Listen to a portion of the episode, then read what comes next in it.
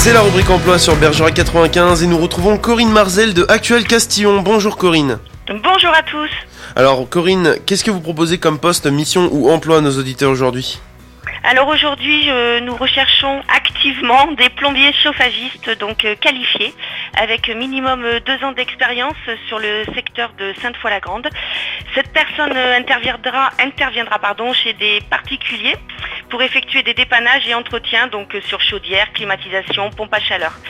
C'est une mission d'intérim euh, pour commencer de trois mois qui pourra déboucher sur un CDI. Vous interviendrez donc euh, du lundi au samedi, 39 heures par semaine.